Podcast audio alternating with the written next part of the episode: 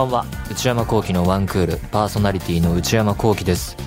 12月中旬皆さんいかがお過ごしでしょうか？まあ12月中旬というよりはもう年末ですよね。年末も年末皆さんバタバタしていたりえー、学校通ってる人は冬休みもう少しで始まるとかもう冬休み始まったとかそんな感じでしょうか？えー、前から楽しみにしていた m 1の決勝もこの放送日18日ですかね。どこ優勝したんだろうな。審査員もね今年顔ぶれ変わるらしくて読めないですよね。さっきあの決勝進出メンバー見てて勘で予想したのは壁ポスター。いや何のあれにも裏打ちされてないんで分かんないですけど。ちょっと言ってみたり。さて「スラムダンクの映画前もお話ししたと思うんですけど今絶賛公開中でやってると思うんですけどね最初予告出た時は賛否両論あったりしてでも公開が始まったらネットとかでは褒める声も多くてでいろいろこう映画について語っている人とか、えー、市政の人で、えー、SNS で情報発信してる人とかあの見ると結構ここがいいあそこがいいっていうので褒める声も多くでリアルの知人からも絶対見た方がいいって言われる機会があったりしてやっぱり井上武彦さんすごいなっていうムードになってると思うんですけど今回はだって井上さんは監督もちろん原作があり監督脚本もやってるんですもんね。どうまだ見てないんですけど映画は。でで井上さんの漫画で言うと「スラムダンクは高校生の頃に読んですごいもうやられたっていう感じで感動したんですけどバガボンドバガボンド？も途中まで読んでそっちは止まっちゃっててリアルも同じように途中まで読んで止まっちゃっててってそんな感じでえまあそれくらいのレベルの読者だったんですけどどうやら今回の、えー、映画のアニメの「スラムダンクは原作知ってた方がいいらしくて読み直そうって読み直してから見たいなっていう思いが芽生えてきちゃってで手元にはえー、完全版っていうちょっと大版のバージョンの漫画が数巻あったのでじゃこれで集めようと思って完全版だと24巻あるんですけど全部で。ネットで一気に注文して大人買いですよね。全部まとめて注文してえー、なんか何日かに分かれてバラで来ちゃうといろいろ面倒だから一気に同じ日に来るように。ちょっと別れちゃったかな。2日ぐらいになっちゃったかな。でもほとんどほぼほぼ1日で来るようにして設定して頼んだんですよ。そんで届いたらめちゃくちゃ小分けできていや1日には来てるんですよ。あれはだから23冊ずつくらいなのかな？えー、形としては封筒サイズくらいのえー、袋っていうの？で来てまあ漫画雑誌分厚めの漫画雑誌1冊1.5冊入るくらいの袋で来てそれがまあ10個ぐらいに分かれてきてええー、って思って。全部開けないとどこがどこにあるのか分かんない。いやこれ全部開けんええー、遊戯王カードかよみたいな。で同時にやっぱ12月も、えー、まで来て年末やっぱりいろいろ仕事も含めバタバタするので家のあれこれに手が回らずもう嫌な意味で毎年恒例になっちゃってるんですけど漫画に限らずネット注文したものを段ボールで来て他にもゴロゴロ転がっていてなんなら積み重ねていてそれが始まりてしまったタイミングだったのでその横に今度は封筒が積み重なっちゃって。はあって思って。そっちのスラムダンクじゃない方の段ボールもこれ何入ってんだっけなみたいな。必要なものとしてまとめて注文しているもののはずなんだけどだからすぐ今日明日必要なものっていうことではないんでしょうね。開けなくてもなんとか生活回ってるわけだから。そんなんの横にまた新しい「スラムダンクが。加わり全部開けるエネルギーもなくそっちも開けて片付けないとなっていう日々なんですけどね。だから「スラムダンクが電子版出してないんですよね。今回の、えー、劇場映画のタイミングでも出てないわけですから多分出す気がないのかなと。紙の漫画久々に買いましたからね。タブレットを新しいの導入してからは全部電子書籍で漫画は買っていて仕事用のものもそっちで買っていて他のスマートフォンとかでも、えー、同じようにチェックできるのでとても便利なのですごいたくさん電子書籍は買ってるんですけど紙の漫画は本当に久々に買ったらこんなあこうなるんだと思って。びっくりしましたね。1個の段ボールでまとめてくるかと思ったから。まあ「スラムダンクなんとかね封筒全部開けてね、えー、順番通りに読みたいんですけど高校の時ほんと夢中になってすごいスピードで読んだんですけど24巻かって大人になるとね長いなっていう気がしますけどまあどうせ面白いから読み出したら一気に読んじゃうんだろうけど間に合うのかっていう不安がまずありますね、えー、なんとか読んで映画にたどり着きたいなと思っている年末です。それでは内山昂輝のワンクールスタートです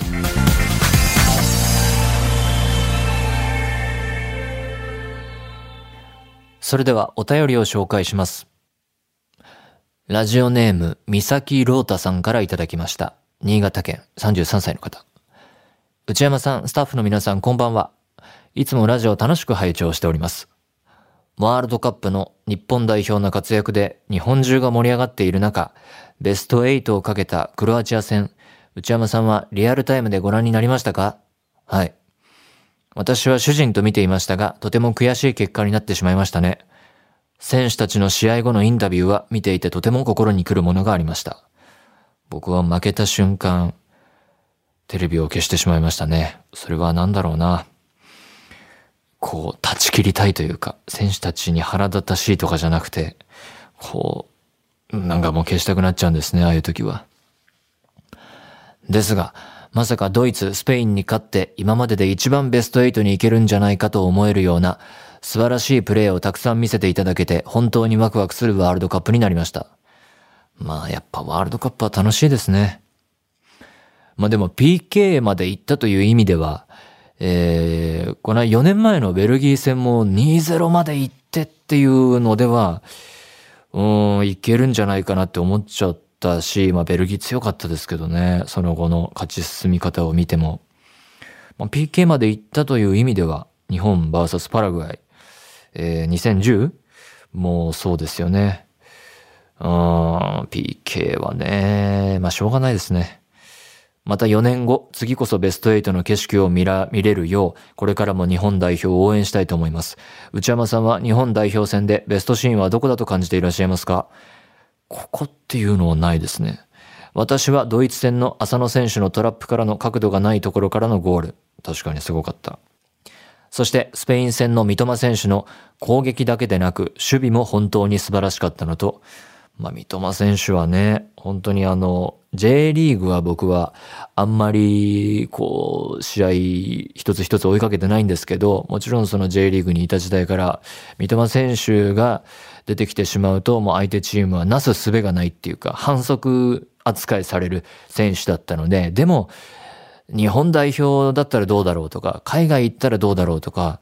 言われてはいたけど、もうあれよあれよという間に、あ、全然ヨーロッパでもやれんじゃんってなったし、もう最近はもうプレミアで通用するんじゃんっていうので、プレミアでサイドアタッカーで、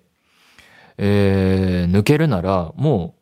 う、もうそれは世界トップレベルというか、次行くのはもう、ビッグクラブの中でもビッグクラブっていう風になってくるレベルなので、まあ、本当にこっからどこまで行っちゃうんだろうっていうレベルの選手ですね。まあここから相手は、あ、こういう抜き方してくるんだなっていうのを研究され研究され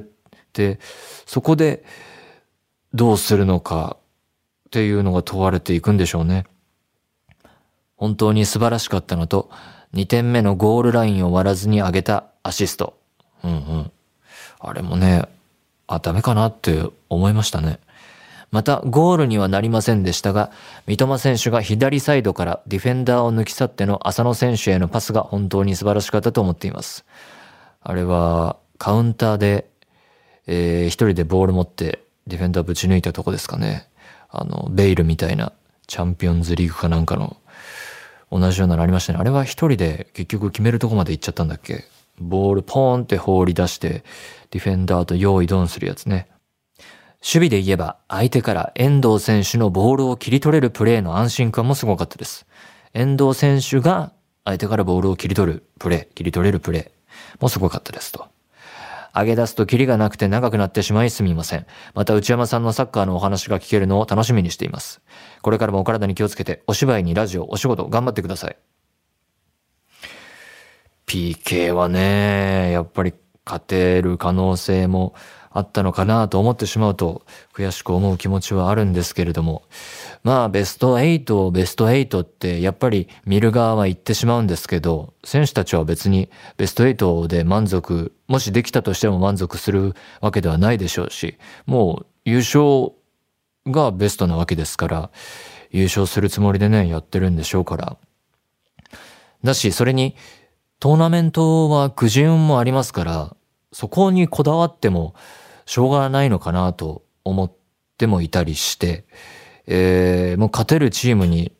勝ち続けるしかないし、だって、例えば、クロアチア戦でああなったけれども、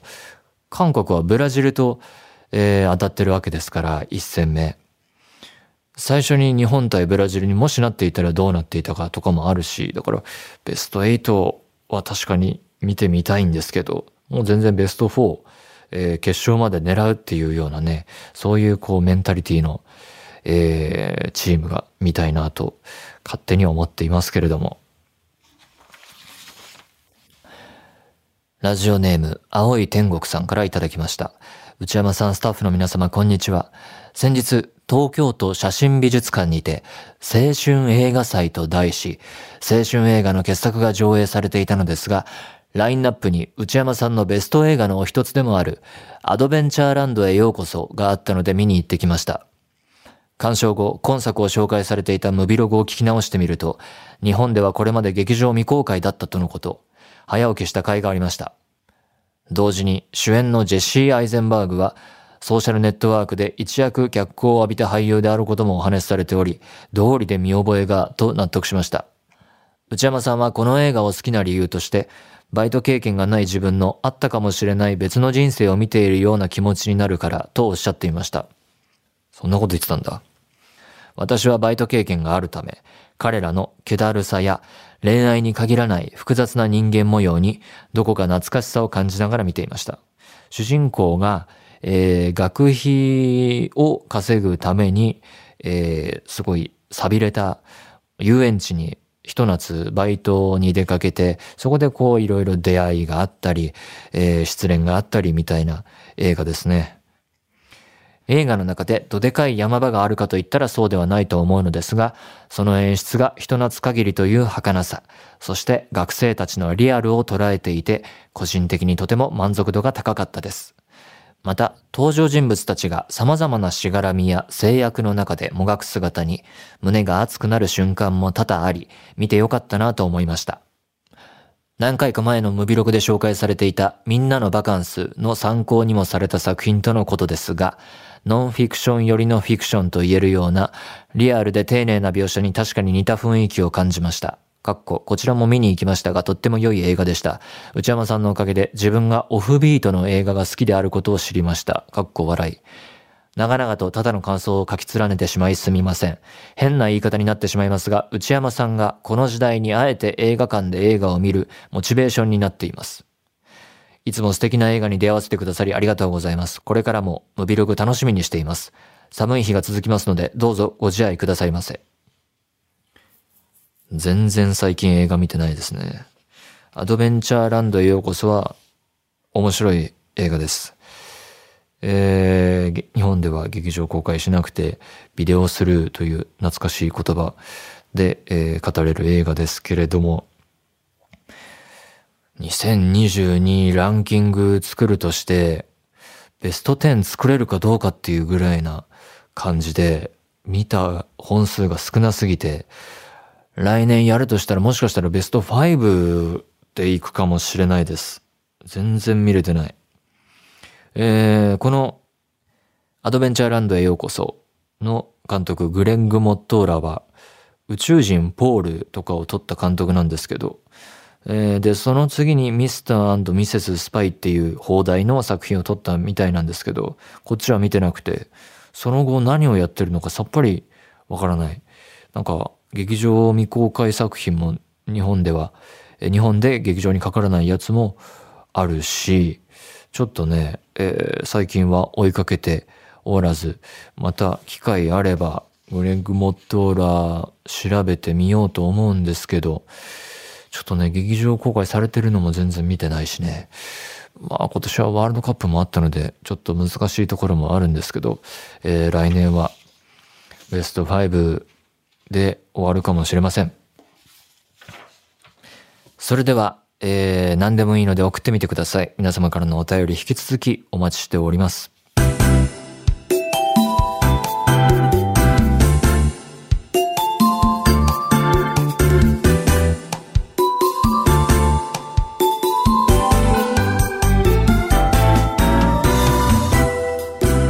内山幸喜のワンクール。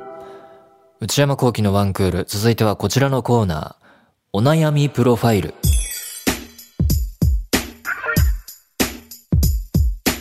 このコーナーでは皆さんが抱えている悩みをなるべく詳しく書いて送っていただき、それを私内山幸喜が分析させていただきます。最近の私の悩みは、えー、スラムダンクの何巻がどこの封筒に入ってるのかわかんないことです。えー、ラジオネーム、ゆうなさん、23歳女性の方。コウキさんこんにちは。毎週のワンクールの放送と踊り場の更新が私の一週間の一番の癒しになっています。いつもありがとうございます。さて、本題なのですが、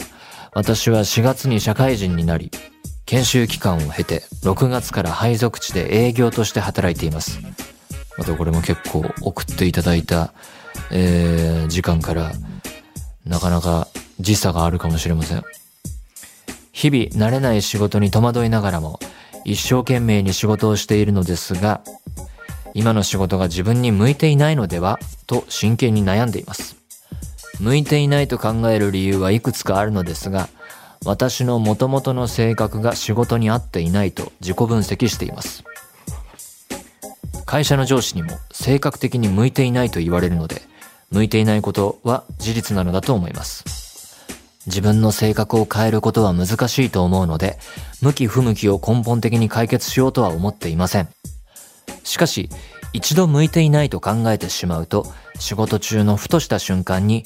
やっぱりこの仕事向いてないとか、同期と比べて自分ってダメだなと気持ちが暗くなり、辛くなってしまうことがあります。そこで相談なのですが、コウキさんは私生活やお仕事で自分に向いていないと感じることに対して、どのような向き合い方をされますか？また、向いていないと自覚していることを続けなければいけない場合のメンタルの保ち方についてアドバイスいただきたいです。これまた難しいな23歳女性。社会人になり、研修を経て6月から営業として働いています。営業ってどんな仕事するんだろうなえー、日々慣れない仕事に戸惑いながらも一生懸命仕事してる。向いていないのでは。えー、性格的に向いていないと会社の上司にも言われる。こんなことを言われるんですね。厳しい環境だな。で、自己分析的にも性格が合っていないのではないかと。で、えー、性格を変えることは難しい。向き不向きを根本的に解決しようとは思っていない。そこで、えー、私生活やお仕事で自分に向いていないと感じることに対してどのような向き合い方をするのか。えー、向いていないと自覚していることを続けなければいけない場合、メンタルの保ち方。まず、私生活で向いていないと感じることは、本当に向いてないんだったら、ストレスになると思うので、やめる。で、これで終わりで、えーお仕事。お仕事で向いていないと感じることに対してどう向き合うか。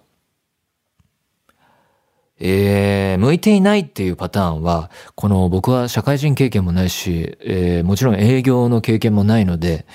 えー個別具体的な具体的に、えーこう、こういうケースならこうっていうふうには言うことは難しいんですけど、自分の仕事で言うなら向いてないっていうのにもいろいろパターンがあると思っていて、例えば、身体的特徴から向いていない。僕は声の仕事だから、自分の声っていうものの範疇でしか仕事ができないわけで、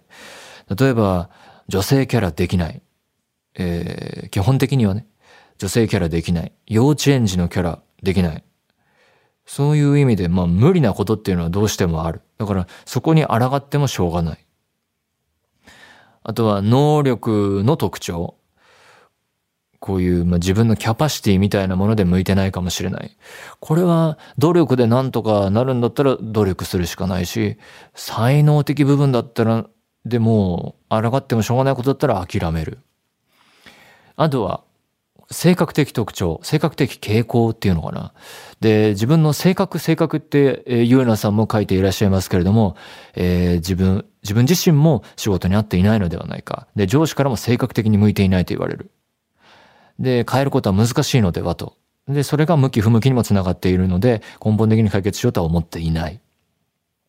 でも、性格的傾向っていうのは、まあ、例えば、まあ、気分とか、好みの問題って、割とこの身体的特徴とか能力的能力、えーと比べると結構動かせる部分なのかなと僕は思っていて、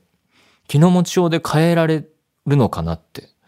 えーだから、まず一つとしては、お金のためだから割り切る。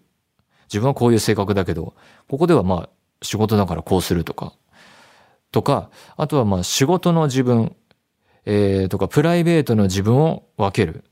プライベートの自分は、まあ、こういう、えー人間だけれども、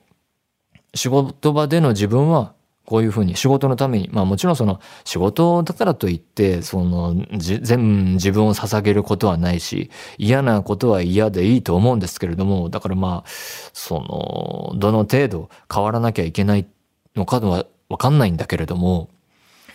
えー仕事の自分とプライベートの自分を分けて考えると、えー性格というかキャラクターみたいなものは無理のない範囲でちょっと、えー色をつけることは可能なのかなっていう気はしていてだから、えー芸能だと芸名っていうのがありますよね。あれって便利なんだろうなと最近は思っていて、えーまずはその個人情報とかの問題とか、えーあとは同じ業界に、えー似た名前があったりするから名前を変えるっていうところから芸名ってあると思うんですけど、あれが一個あると、例えば自分として出なきゃいけない場で、えーなんか自分には自分の性格とは合わない振る舞いを要求されても、だとしても、その芸名の、じゃ山田太郎さんとすると、山田太郎は、えー内山幸輝と違うから、まあここではっちゃけたことやってもいいかなとか、自分はそういうことしたくない、恥ずかしいなと思うことも山田太郎ならいけるみたいな、そういう芸名をでカバーしちゃうと、マスクすると、なんか違う性格に慣れちゃうっていうのって、もしかしたらあるんじゃないのかなとか、あの、思うんですよね。だから、そういう意味で、まあ、その営業の会社に勤められているお仕事なので、芸名どうのこうのっていうのはまあ全然関係ない話になりますけれども、そういう側面もあるのかなと。だから性格っていうのはどういうことで上司から指摘されてるのかわかんないけれども、なんかその別人になったりするのはしんどいと思うんですけど、あの自分のやり方を少しマイナーチェンジというか、大胆に変えて別人になりきるっていうのは無理だけど、ほんの少し変えてみると違う風が吹いてくるのかなとぼんやり思ったりしますけどね。で、えー向いていないと自覚していることを続けなければいけない場合、メンタルの保ち方、本当にメンタル壊すぐらいの、向いてなさであれば、それは何か、何かを変えた方がいい。何なのかはわかんないけど、えー、会社内で違うタイプの仕事ができるなら、それもいいだろうし、もっと言えば転職っていうのも視野に入れた方がいいんだろうし、で、そうでないならば、さっきみたいな、ちょっとこう、マイナーチェンジですね。大胆に変わるっていうのは難しいから、別人になるのは難しいけれども、微妙に変えてみると、ディテールを変えると、ちょっと全体的な印象も変わってくる気がするので、うん、とか、えー、仕事の自分とプライベートの自分っていうのを分けて考えてみるとか、ですかね。えー、思いついたのはそのあたりです。ということで、何でもいいので送ってみてください。皆様からのメール引き続きお待ちしています。以上、お悩みプロファイルでした。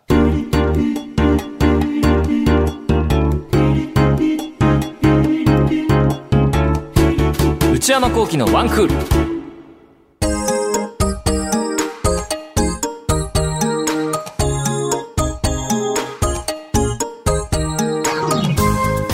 内山幸喜のワンクールそろそろお別れのお時間です。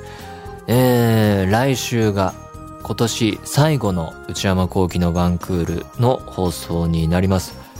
2022年ももう少しで終わりとあっという間ですね。さて、皆様からのメール引き続きお待ちしています。現在募集中のコーナーは、10代から20代前半、ヤングの皆さんから30代の内山幸輝が知らなそうなことをクイズ形式で送っていただくクイズヤング。皆さんがどんな毎日を過ごしているのか、一日のスケジュールを教えていただく人生。パリピな皆さんの日常を教えていただく私はパリピ。私内山幸輝に10分喋ってほしいトークテーマを提案していただく。内山さんこれで10分お願いします。買い物不詳な私内山幸輝の財布をこじ開けられるような買いな商品をお勧めしていただく。内山さんこれ買いです。今抱えている悩みをなるべく詳しく教えていただく。お悩みプロファイル。他にも最新の流行を少しだけ覗いてみる。トレンドハッシュタグ。私が最近見た映画についてただひたすら語るムビログ。そして話題になっているエンターテインメント作品などの普段は表に出ない関係者の方にお話を伺う中の人インタビュー。これらのコーナーで取り上げてほしい商品や作品、人物なども募集中です。そして内山幸喜オフィシャルノート内山幸喜の踊り場毎週木曜の夜に更新しています。えー、また、えー、エッセイ系の記事が載っているはずです。踊り場公式 Twitter、YouTube チャンネルもございますのでそちらもぜひご活用ください。すべてのメールはこちらのアドレスへお願いいたします。one.joqr.net one.joqr.net 番組公式ツイッターアカウントは、アットマーク、one アンダーバー joqr です。こちらもぜひチェックしてください。この番組は、ポッドキャストと YouTube でも配信中です。ポッドキャストは、ポッドキャスト QR、Spotify、Amazon Music などで、YouTube は文化放送エクステンドの公式チャンネルで配信しています。更新は火曜日の夕方の予定です。それではまた来週。さよなら。